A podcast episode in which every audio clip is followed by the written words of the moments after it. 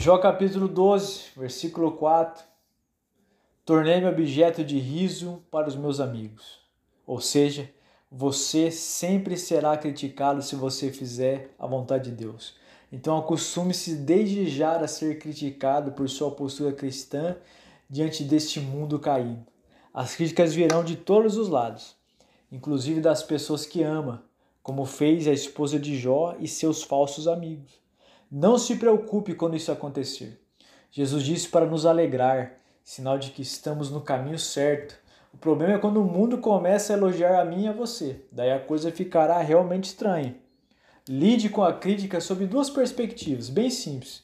Se vier de gente que não produziu nada, ignore completamente. Se vier de pessoas que amam você, ouça atentamente, analise o que ele está falando e pratique. Seja humilde. Os críticos são invejosos normalmente. Eles estão vendo como cresceu em Deus financeiramente, emocionalmente, espiritualmente. Estão com raiva de si mesmo porque projetados em você, eles pararam no tempo. Você avançou e eles estão estagnados. Jó era ridicularizado pelos seus amigos. Jesus foi criticado pelo seu povo. Então, eu e você também passaremos por isso sem sombra de dúvida. Jó disse: o justo e o reto são motivos de riso no capítulo no versículo 4. No mundo de hoje, fazer o certo é escandaloso e imoral, pois tudo está invertido.